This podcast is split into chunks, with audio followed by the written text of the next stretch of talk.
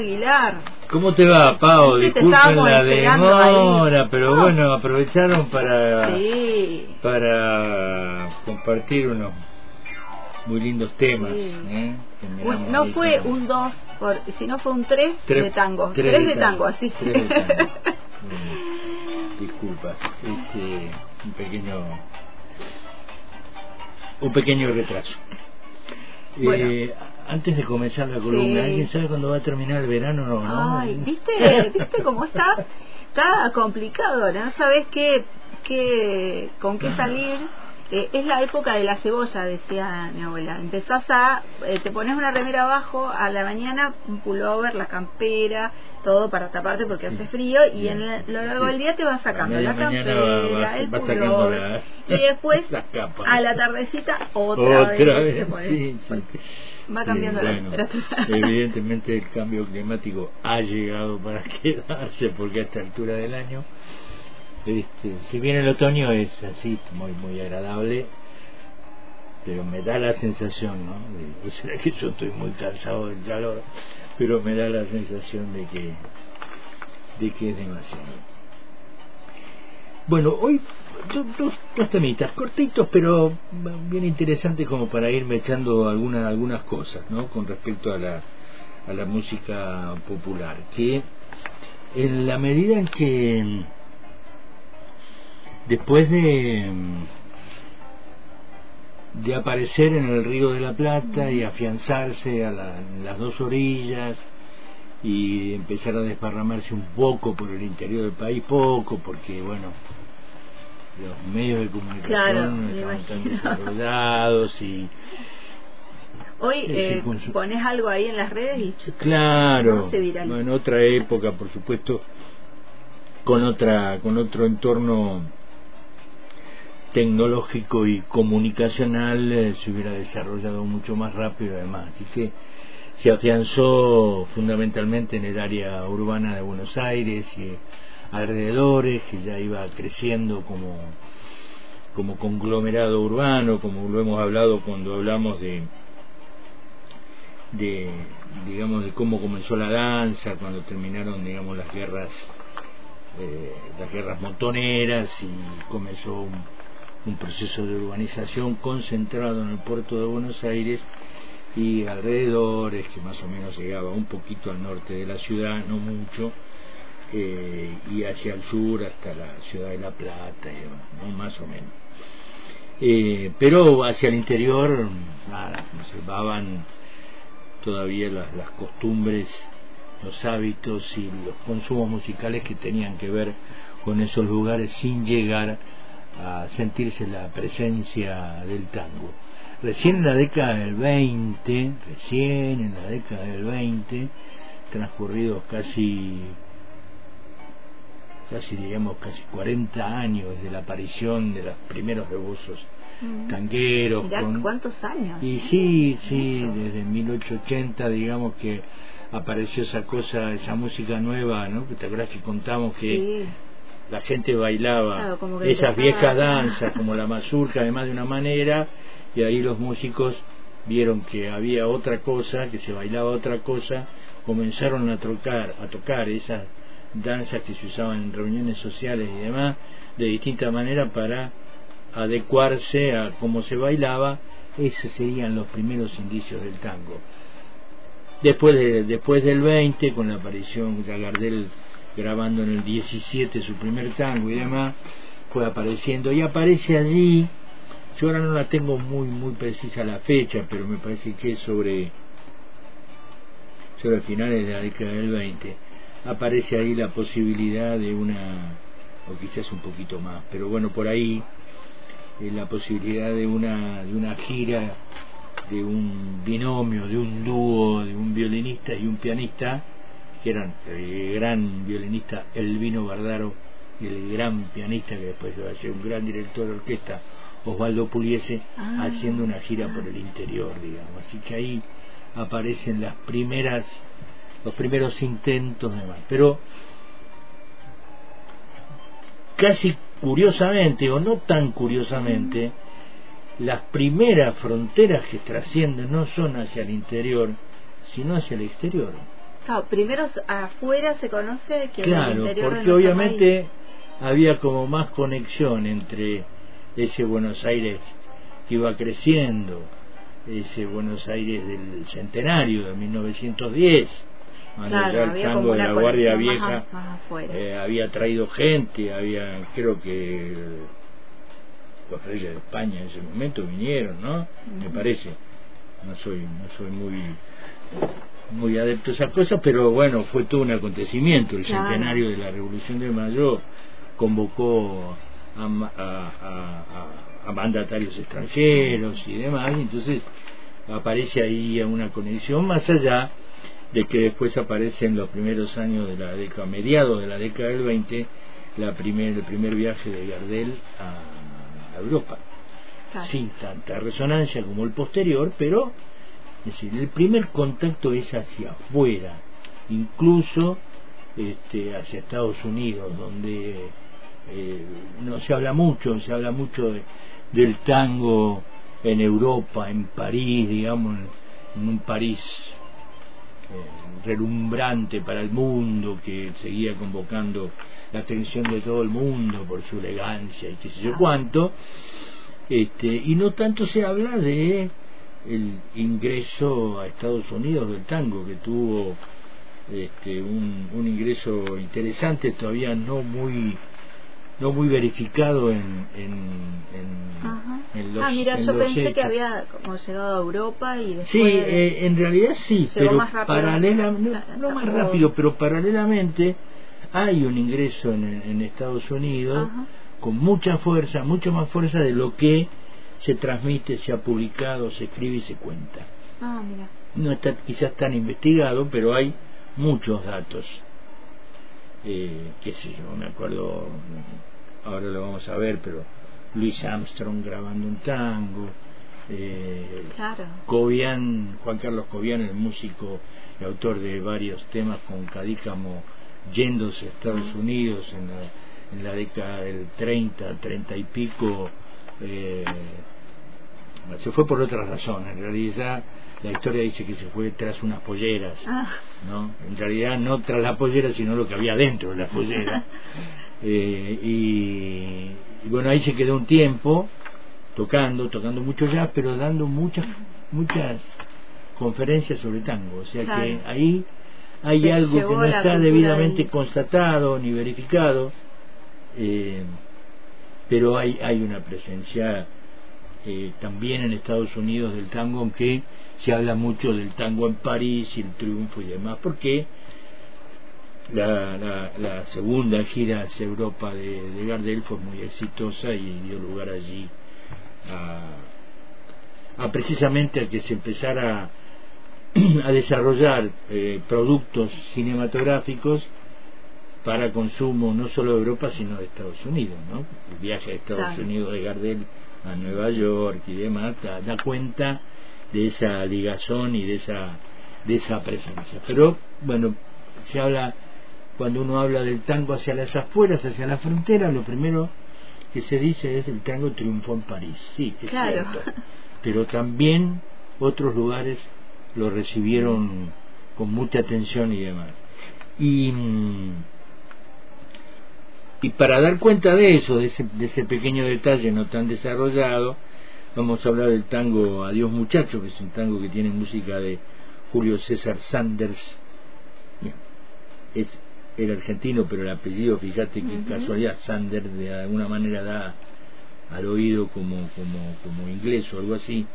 Y la letra es de César Vedani. No son autores muy conocidos, pero tuvo fue un tango muy popular ¿no? el adiós muchachos compañero de mi vida Claro. barra querida de aquellos tiempos bueno pero hay cosas algunas cosas curiosas antes también de mencionar algo curioso sobre este tango eh, si bien la divulgación en las fronteras hacia afuera fue beneficiosa en el sentido de que se conoció el género y demás, eh, también muchas veces se lo ha bailado como no tenía que bailárselo, no tenía nada que ver con con lo que con lo que estaba sucediendo en la Argentina y en esa en esa urbanización nueva y demás. Si hay algo que lo que puede graficar lo que estoy diciendo recuerden muchos recuerden la película Perfume de mujer cuando eh, el, eh, era eh, Robert De Niro no el otro bueno, Ay, no me voy bueno que hace hace de un militar ciego que tiene un acompañante y que baila no, Vittorio De Sica es el director, no. El director, no, dice no. el actor, el, el Eh, actor este, de perfume. Ahí lo vamos a buscar y después le decimos. Tengo que golpearme así la cabecita para que se me acomode los nódulos. Pero bueno, eh, allí baila, eh, la película se llama Perfume de Mujer, no es la película italiana Perfume de Mujer, sino la versión norteamericana, donde este militar retirado baila un tango, llega a una fiesta y baila un tango que es por una cabeza. Alguna vez hemos contado acá también la historia de por qué ese tango está en la película y no está mm, Vida Mía de Fresedo, ya lo vamos a, a repetir, a repetir en algún momento. Y bueno, lo baila de una manera que no, te- no tiene nada que ver cómo se baila el tango. Quiere decir que eh, llegado a, a ciertos lugares, esos lugares lo interpretan de una manera y demás. Y también, Claro. eh, le- digamos, le cambiaban el nombre a los temas, de que lo traducían mal, malamente traducido, sin respetar el espíritu, digamos, ¿no? Eh, también le cambiaban el, el ritmo, no respetaban el ritmo de la, del, del, del género, lo tocaban de otra manera y también lo que fundamentalmente y lo que vamos a hablar acá le cambiaban el título y le cambiaban la letra en el sentido de que la traducían mal ¿no? Eh, para dar unos poquitos ejemplos en Estados Unidos el tango El Choclo pasó a titularse Besos de Fuego y creo que alguna vez también lo tocamos el tema acá eh, cuando hablamos de ese tema y también una versión menos divulgada de ese tango que lo llamaron El Búho. Barrio Reo fue cambiado su título por Envíale algunas rosas, ¿no? Fíjate vos qué cosa curiosa como le cambian el nombre. Eh, Gira Gira, el tango de Discépolo en algún momento fue llamado. Marchando, la comparsita le cambiaron el nombre, le pusieron la enmascarada, Nostalgias, que es el tango de Cobian que yo te dije que estaba en Estados Unidos, Sí. lo compuso allá, incluso tiene una letra en inglés que es Ah. horrible. Este, horrible. y bueno, el que habla, y fue traducido por Mi Perdido Amor, en realidad es una de las traducciones más fieles porque habla eh, tanto la letra Claro. aquella primera que se la hizo un norteamericano eh, hablaba de un amor que fue el amor que perdió Cobian en, en Estados Unidos y después la letra de Cadícamo acá en la Argentina también habla de la pérdida del amor ¿no? Derecho Viejo el tango Derecho Viejo un tango viejísimo por Desilusionado y también el conocido de muy conocido tango de Mar- eh, Mariano Mores a media luz por cuando la luz es suave y débil, ¿no? Manera de llamarlos de otra manera. Y otra versión de ese mismo tango como Luz de Amor. Así que tenían eh, esa característica. El tango que llegaba a un lugar era modificado en su título, en su letra, mm, no, mal traducido, sin respetar la esencia de la letra, sin conocer la idiosincrasia, digamos, argentina y, porteña, eh, se le cambiaba la, la- la cadencia del eh, el ritmo, digamos, no se lo tocaba como un tango, se lo tocaba como, como canciones. Bueno, todo eso era producto del desconocimiento que había y no solo del desconocimiento del género, sino del desconocimiento de versiones, es decir, no había los, los norteamericanos no podían escuchar, no tenían posibilidad de escuchar Aníbal Troilo o la orquesta de Fresedo o la orquesta de Canaro que eran más conocidas porque bueno todavía el mercado del disco no estaba no estaba bien explotado. Por lo tanto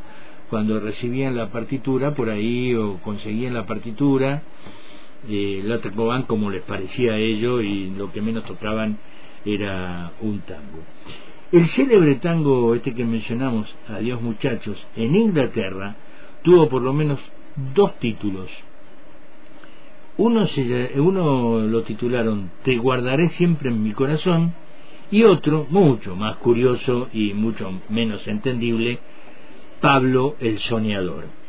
De Adiós muchacho a Pablo el Soñador hay una, una gran distancia.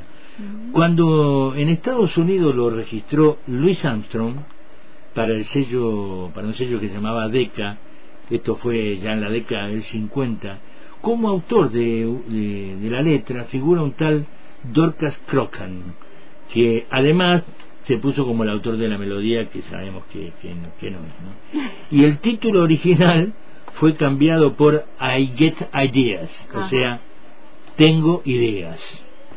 Como vemos, muy alejado este, del, no solo del, espíritu del título del tango, sino de la traslación literal, ¿no? y, allí también en, en la digamos la, en la reproducción en, en, la etiqueta del disco se aconseja traducirlo como me acuerdo según el sentido del texto existió otra versión estadounidense anterior de una tal Carol Raven o Raven no sé cómo se pronunciará publicada en 1931 con el título con el título de Farewell Companions, o sea, adiós compañero. Farewell quiere decir despedida, compañero compañero. Eh, allí eh, está bastante cerca entre adiós muchachos y adiós compañeros. No tenía ninguna connotación política eh, esta traducción, obviamente, pero se acercó bastante al espíritu del título del tango que era Adiós muchachos. Esta letra pretendió ser una traducción del texto de César Bedani, el verdadero autor de la letra, pero nada, la traducción era bastante alejada. Eh, y en realidad hablaba de una especie de una despedida de alguien que salía de la cárcel y ah, dejaba a sus compañeros adentro, adentro, ¿no? Por eso, eh, eh, digamos, algunos dicen, bueno, en Estados Unidos el adiós muchachos significaba un tango carcelero. Ah, ah la, traducción era la traducción de un tal Rondinela que así hizo la traducción era adiós muchachos ya no soy libre nos veremos dentro de un año más parece que el tipo pues ya va a volver a la cárcel claro no, sé a, salir los otros o a entrar él de vuelta pero vengan a verme cuando quieran si no tienen cuentas con la policía. Una traducción horrible que no tenía nada que ver con el adiós muchachos. Para seguir, digamos, para, para poder confrontar la letra del tango que dice adiós muchachos compañeros de mi vida, barra querida de aquellos tiempos, me toca a mí hoy emprender la retirada, debo alejarme de mi buena muchachada. Hasta ahí la historia de una despedida de compañeros aparece como certera. Lo que pasa que la letra original no dice nada que sale de la cárcel. Ah, la interpretación. Claro, me toca a mí aprender la retirada, que se va de la, del barrio, qué sé yo. Bueno, adiós muchachos, ya me voy, me resigno. Contra el destino nadie la talla. Se terminaron para mí toda la farra, o sea que nada, dentro de la cárcel farra, alguno debe tener alguna farrita, pero no es lo, no es lo que se espera, mi cuerpo enfermo no resiste más. Como vemos, el espíritu es otra cosa, es alguien que se retira de, de un momento de su vida, que está enfermo, qué sé yo. Bueno, las traducciones pasan estas cosas. No le pegaba, no le, pegaban una. Eh, Exactamente. Y entonces como ilustración, digamos, de estas versiones extranjeras, Vamos a escuchar una versión de Adiós Muchachos por la cantante italiana Milva, Ajá. muy linda versión, mucho más moderna ya con el tango conocido y reconocido, eh, para ver, digamos, un poco respaldar un poco esta pequeña historia de los tangos traducidos, cantados en otro idioma y interpretados por artistas extranjeros. Ujú. Adiós Eh, muchacho en la versión de Milva.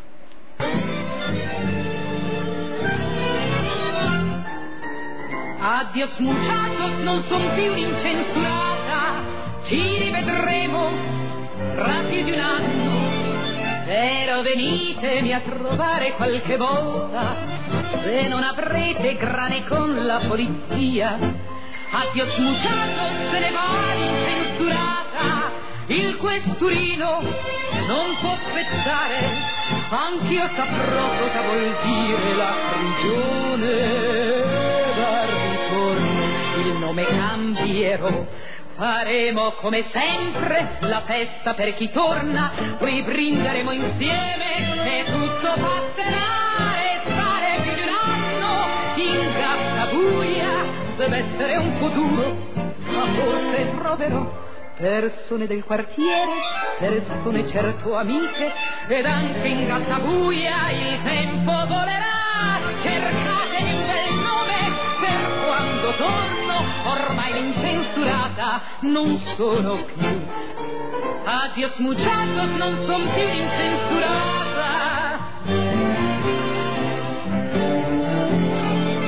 Però venitemi a trovare qualche volta e non avrete grane con la polizia.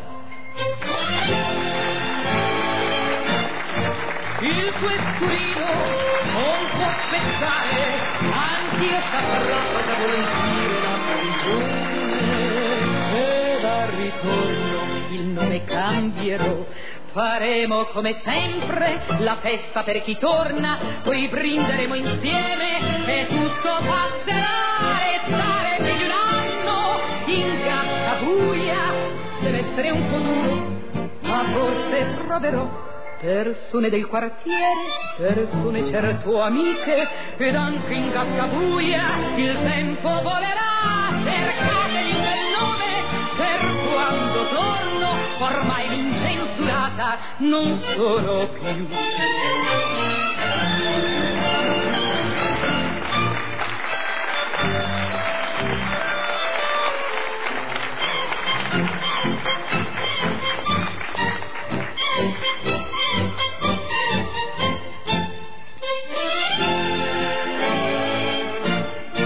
Il questurino non può aspettare, anch'io saprò dire la prigione.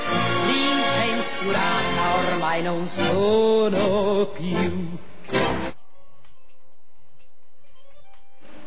Ahí está. Bueno, intercambiamos alguna información y Sí, estábamos ahí La- eh, la- hablando de, de- finalmente el, el actor que, me- que al que te referías de la película Perfume de Mujer era Al Pacino, Al Pacino. pero también en la versión eh, italiana. Claro, hay una versión italiana. una versión está italiana Vittorio está Gassman. Vittorio Gassman. Claro. Claro. Eh, es distinto porque la película norteamericana que aparece Al Pacino como un coronel retirado, ya y ciego, y contrata a un a un ayudante para que lo acompañe Claro. y demás y se hacen unos diálogos fantásticos y a una fiesta que lo lleva escucha el tango y, saca a bailar una saca chica bueno lo baila como lo puede bailar un yankee que no se va a bailar Estamos hablando de esa película porque se baila un tango, no es que porque No, no, nada que ver con la historia, no pero va- porque no, hablábamos no de va a escuchar Estela Maris y va a No. decir eh, también hacen un espacio de cine. No. Ah, Podríamos juntar No. un día los dos No. espacios, el cine y el tango. y hay mucho pero alguna vez hicimos el año el año Ah, pasado los voy a juntar un día hicimos, hicimos una, una columnita con el tema del cine. El tango Claro. el cine le sirvió mucho al tango en Argentina como para afianzarse y demás. Pero bueno, esa película, eh, porque estábamos hablando de los tangos en el extranjero, Claro. de cómo se le cambiaron los títulos, cómo se le cantan las letras y demás. no Bueno, ahí hay otra pequeña anécdota con ese con esa película de Al Pacino que el tango elegido para esa escena donde Al Pacino baila era Vida Mía de Fresedo y cuando quisieron digamos eh, utilizar ese tango para esa Claro. escena, la familia de Fresedo, que tenía abierta la sucesión, pidió mucha plata y entonces buscaron otro tango que ya hubiera vencido Los el tema de los derechos y fue por una cabeza. Bueno, Bueno, ya digamos, este, disculpa Estela, no queremos meternos más en el cine, pero sale el cine. Para completar hoy rápidamente algunas cosas que tienen que ver con el bandoneón, hay tanto escrito con el bandoneón en el tango, de cuando llegó, cuando no llegó, cuando llegó la Argentina, cuando se... Hay mucha cosa, unos pequeños fragmentos de algunas historias para que la gente tenga idea, porque no se tiene idea exacta de cuándo ingresó al bandoneón en el Río de la Plata.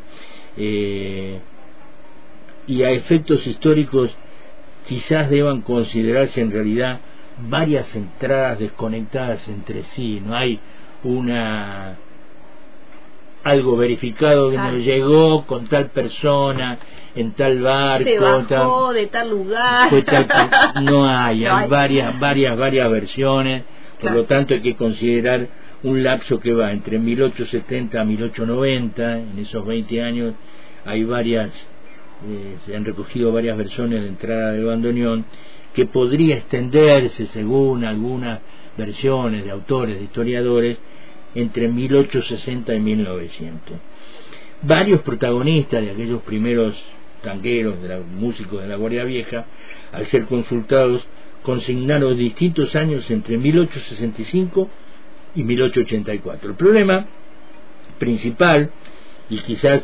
difícil de resolver a la hora de precisar una fecha, es que esos recuerdos de esos tangueros eran muy poco definidos, eh, ambiguos, nadie lo había registrado y anotado. Me dijeron que Claro. un amigo de un amigo, bueno, esos son los datos que hay de los ingresos, ¿no? Seguramente de segunda o tercera mano o basado en referencias de acontecimientos históricos citados en años equivocados eh, y tampoco diferenciando lo que era el bandoneón, la concertina y el acordeón, porque eran Claro, instrumentos, parecidos, no Entonces, lo- mismo. vaya a saber, alguien tenía a lo mejor el dato del ingreso de una concertina o de un acordeón y dijo, le dijeron del bandoneón y no era así. Claro, Está son muy, parecidos a la vista, pero muy no. confuso eh, no en esto, iguales. ¿no? Hay un trabajo de un historiador que se llama Suchi. Esto, esto está recogido del libro de, de la editorial siglo XXI, nuevo, Nueva Historial del Tango de Héctor Benedetti. Ajá. Todos estos datos que estoy dando acá están ahí en ese libro. Él recogió estas versiones. Dice, de acuerdo, dice Benedetti, de acuerdo al citar a un trabajo de Zucchi, un historiador Zucchi, es posible extraer algunas presunciones siempre de forma aproximada, ¿eh? no son datos, ya lo dice el autor. En 1863, introducido en Uruguay por un inmigrante suizo de apellido Schumacher, como el corredor alemán, de quien luego se pierde el rastro. Esto lo informó un periodista en una crónica de 1995. Recién ahí apareció este dato. En 1870 habría ingresado el bandoneón de la mano de Bartolo el brasileño, informado por un bandoneonista que probablemente se llamaba Antonio Chiape, y esto lo dijo en un reportaje de 1919. Hay varias versiones coincidentes que el bandoneón entró después de la guerra del Paraguay Ah, o de la guerra con el Brasil. claro, entró por ahí. Hay varias versiones, pero también entre tantas otras. Antes de 1883, sin datos de quien fue el responsable, informado por eh, Vicente Loduca, un hombre del tango, que le preguntaron en 1913 y eh, dijo que había entrado en 1883, pero sin dar datos. En 1884, por don Tomás el Inglés, será Thomas Moore, que también Ah. está mencionado como introductor del bandoneón, y esto lo dijeron los hermanos Bate en un libro de 1936. También se lo habría visto al primer bandoneón, según alguna versión, en 1870, de las manos de un irlandés. Antes de 1900, por un marinero alemán. También es una versión bastante Ah. fuerte de que fue un marinero alemán.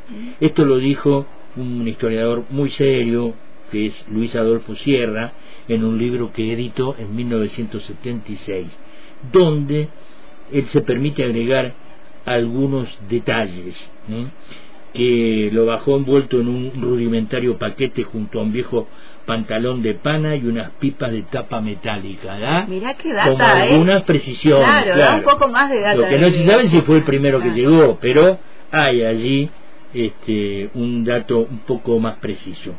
Antes de 1900, y fue a través de un tropero de carros, y alguien que era dueño de varios carros y oficiaba de transportista, llamado Pascualín, que daba servicio en su pequeña pe- pequeña pyme en aquel entonces estaba situada en Yatay y Bogado de Buenos Aires que lo había había traído de Alemania el primer eh, bandoneón. Esto fue informado por Eros Nicolás Siri en una crónica de la revista Sintonía en 1936. Supongo que Ah. habrán aclarado que no lo trajo en carro de Europa. Claro, no, no, no.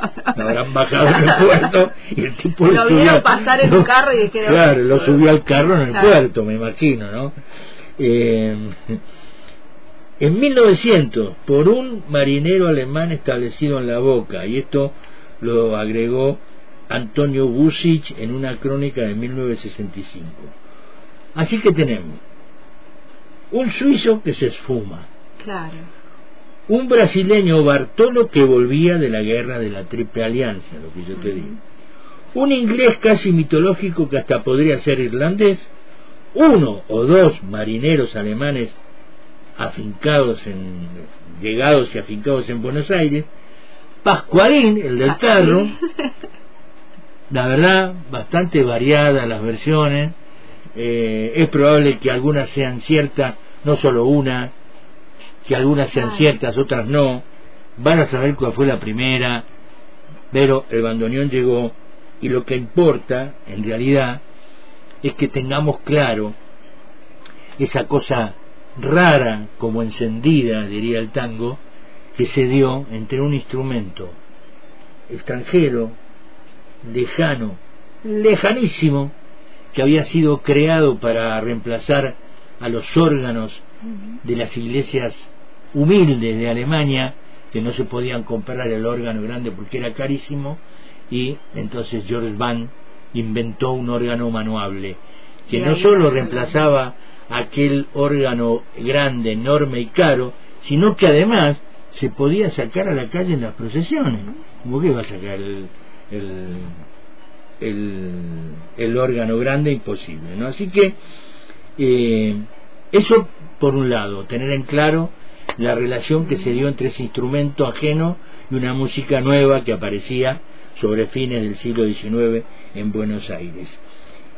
Y que, curiosamente, aparece en el tango, utilizado en el tango como instrumento para tocar esa música nueva que había nacido 30 años antes, en 1910. Ah, Recién en 1910 aparecen los primeros bandoneones en el tango, porque antes se uti- utilizaba guitarra, flauta, pues apareció el piano,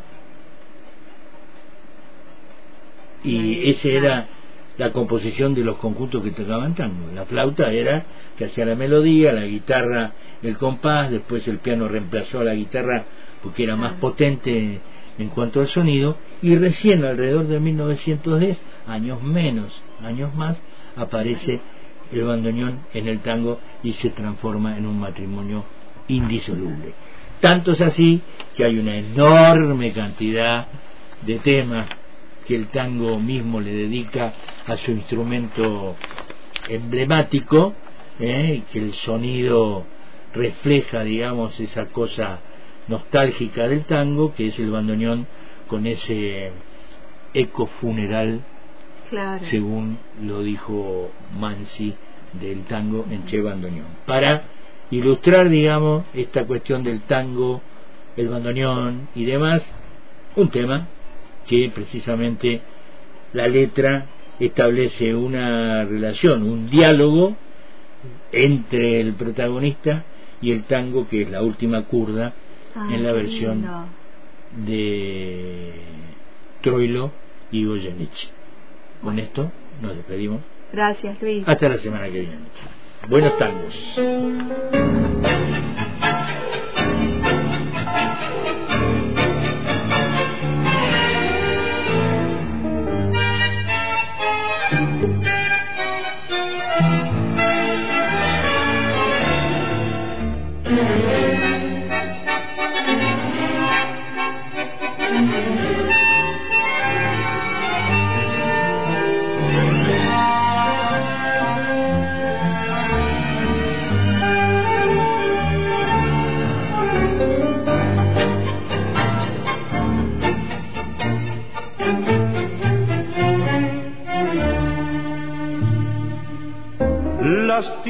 Bandoneón mi corazón, tu ronca maldición maleva, tu lágrima de ron me lleva hacia el hondo bajo fondo donde el barro se subleva. Ya sé, no me digas, tenés razón, la vida es una herida absurda y es todo, todo tan fugaz que es una curda nada más mi confesión. Contame tu condena, decime tu fracaso, no ves la pena. Y háblame simplemente de aquel amor ausente tras un retazo del olvido. Ya sé que me hace daño, yo sé que te lastimo, llorando mi sermón de vida. Pero es el viejo amor que tiembla bandoneón y busca en un licor que atorda la curda que al final termine la función corriéndole un al corazón. Un poco de recuerdo y sin sabor gotea tu rezongo lerdo, marea tu licor y arrea la tropilla de las urdas al volcar la última curva. Cerrame el ventanal que arrastra el sol, su lento caracol de sueño. No ves que vengo de un país que está de olvido siempre gris tras el alcohol. Contame tu condena, decime tu fracaso, no ves la pena que me dio y háblame simplemente de aquel amor ausente tras un retazo del olvido. Ya sé que me hace daño, yo sé que te lastimo, llorando mi sermón de vida. Pero es el viejo amor que tiembla abandoneón y buscan un licor que aturda la curda que al final termine la función corriendo de un telón al corazón.